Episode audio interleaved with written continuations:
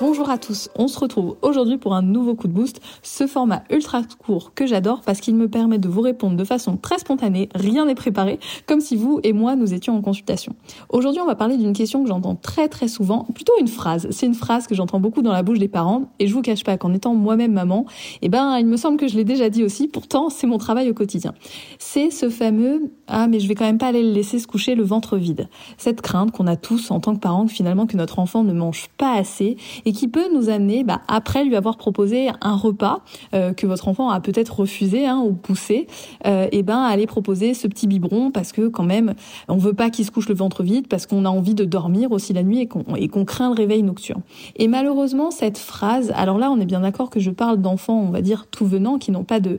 pathologie, mais bien souvent malheureusement cette, crainte, cette, inquiétude qui, qui est légitime, hein, on est bien d'accord, mais peut finalement un petit peu changer notre posture et notre approche parentale et nous faire adopter des comportements eh ben, qui, à moyen ou long terme, sont finalement pas très très efficients pour encourager notre enfant dans la découverte alimentaire. Ce que je dis toujours aux parents dans ces cas-là, et ça c'est quelque chose que vous pouvez tout à fait faire, c'est que plutôt que de sortir votre plus beau risotto au poireau avec des petits champignons, du petit persil, des choses comme ça où vous savez que ça va être un petit peu compliqué pour l'enfant. Alors ça, on est bien d'accord que vous pouvez, vous pouvez le faire. Hein. Certains soirs, il n'y a aucun souci. Il faut aussi que les enfants s'habituent le soir à avoir des repas un petit peu challenge où on sait que bah ça va pas être forcément idéal. On se doute quelquefois, je sais pas si vous l'avez déjà vécu, mais on se doute euh, en, en, amenant l'assiette que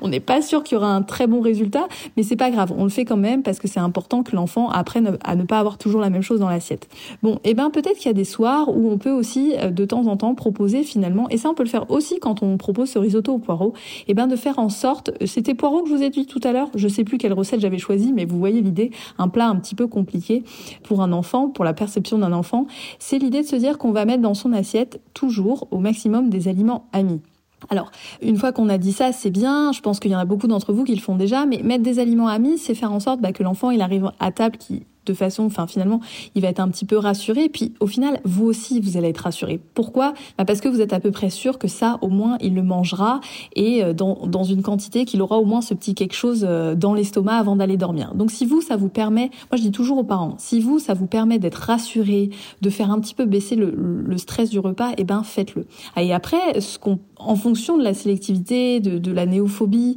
de, de l'enfant, ce qu'on peut faire, c'est qu'on peut peut-être ajuster le pourcentage. Il y a des enfants, on va faire 60 70% d'aliments amis, 30% d'aliments découvertes. Et puis peut-être qu'à d'autres pas, quand l'aliment, on va dire découverte, est plus challengeant, on peut en mettre un petit peu moins. Ou quand c'est un, aliment qui est apprécié, euh, vous savez que ça, ça passera certainement un petit peu mieux, mais bon, c'est pas encore euh, tout à fait ça. Et eh ben, on peut être sur du 50-50. On peut même être aussi sur un plat où vous êtes sûr à peu près à 95% que ça va être très compliqué, mais vous mettez à côté un petit graissin parce que ça fait un petit repère pour l'enfant qui est un aliment ami. Donc, vous voyez cette notion d'aliment amis à table, elle est, euh, elle est assez importante. Elle évite finalement de se dire, bah mon enfant il va, il va se coucher le ventre vide. Votre enfant il aura toujours ce petit quelque chose dans l'estomac. Et puis après l'astuce finalement c'est de faire varier la proportion de cet aliment a mis dans l'assiette en fonction de ce que vous mettez à côté. Souvent, je, je dis aux parents, et, ça c'est quelque chose, on en reparlera je pense dans un prochain coup de boost, mais la façon dont on peut composer les assiettes, quel aliment on met avec quoi, on a, on, a tendance un petit peu à,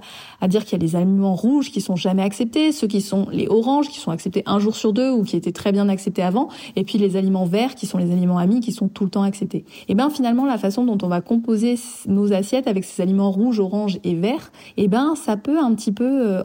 la découverte chez l'enfant. Voilà. Donc c'était vraiment pour faire ce petit focus de se dire, je comprends votre inquiétude que votre enfant aille se coucher le ventre vide, mais juste ayez cette petite vigilance de vous dire, ok, est-ce que mon, mon inquiétude, mon stress ne modifie pas mon approche parentale, est-ce qu'il y a peut-être des petites choses que je pourrais faire différemment? Alors si vous avez un enfant qui est tout en bas des courbes, un enfant qui a du mal à perdre du poids, c'est un petit peu différent et votre inquiétude, je la comprends d'autant plus. Dans ces cas-là, je pense qu'un professionnel de santé saura très bien vous accompagner pour être sûr que votre enfant ait tous les besoins nutritionnels dont il a besoin dans sa journée. Mais en tout cas, pour les enfants, finalement, quelquefois, on a des enfants aussi qui sont euh, au milieu ou tout en haut des courbes, ou du moins qui ont une croissance qui est tout à fait euh, OK. Et on a quand même ce petit stress parental et de se dire, bah, il y a quand même un âge autour de deux ans, et parfois je dis souvent, si on réunissait tous les parents d'enfants de 2 ans dans une pièce, vous verrez qu'il y a un âge aussi où le soir, ils peuvent avoir tendance à manger un yaourt, une compote et aller se coucher et ils dorment très très bien la nuit. Donc c'est un petit peu ça qui est difficile à évaluer et, euh, c'est aussi pour ça que nous,